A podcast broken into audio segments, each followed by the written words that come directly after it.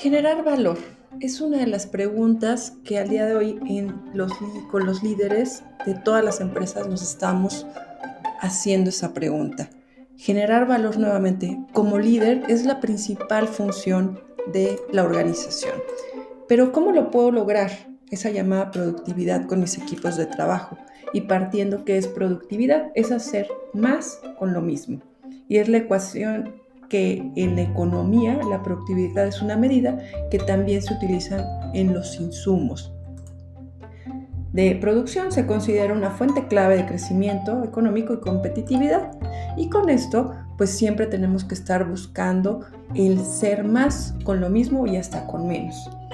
Y también te podría preguntar, ¿en qué tipo de empresa te gustaría trabajar? Si fuera tu primer día y pudieras elegir, ¿por cuál te irías? ¿Por un lugar donde es muy sobrio, no está ni tu computadora, ni un teléfono, probablemente ni sigue esté donde está tu escritorio asignado, o del otro lado donde hay un escritorio muy colorido, de color verde, eh, un verde limón, podríamos decir, el escritorio es de madera de caoba, donde ves dos sudaderas con el logo de tu empresa, ves tu monitor enfrente, ves un celular, ves una tablet, ves plumas, eh, puedes ver hasta lápices de colores, plumones, marcadores, ves una pelotita típica antiestrés de fútbol americano con la marca y unas libretas.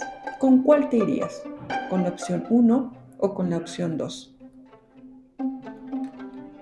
Esto, acuérdense que cuando tú llegas a un lugar y ves este tipo de detalles como la opción B, pues realmente te motivan. Y acuérdense, el un empleado motivado es un empleado productivo y es un parte de integrante del equipo el cual es motivado. ¿Cómo te gustaría que fuera tu trabajo en este caso?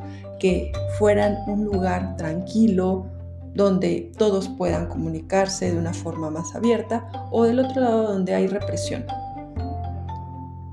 O sea, aquí hay que estar siempre checando y también cómo al día de hoy tú cómo funcionas como los líderes que eres con tu equipo de trabajo. Haz esa reflexión en donde veas si realmente estás trabajando como a ti te gustaría que te trataran. Acuérdense, una de las estrategias de un líder y es su principal función crear equipos de trabajo sanos. Y para esto pues tengo que buscar si al yo crear un equipo sano, en automático va de la mano el tema de productividad.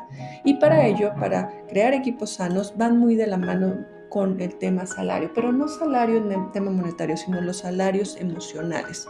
Acuérdense, el hablar de salarios emocionales es hablar de ejemplos de horarios flexibles, eh, lo que es el home office, oportunidades de crecimiento, eh, el tener esa compatibilidad entre tu vida familiar y laboral, el tema de desarrollo y capacitación y tener esos días libres, esos famosos personal days.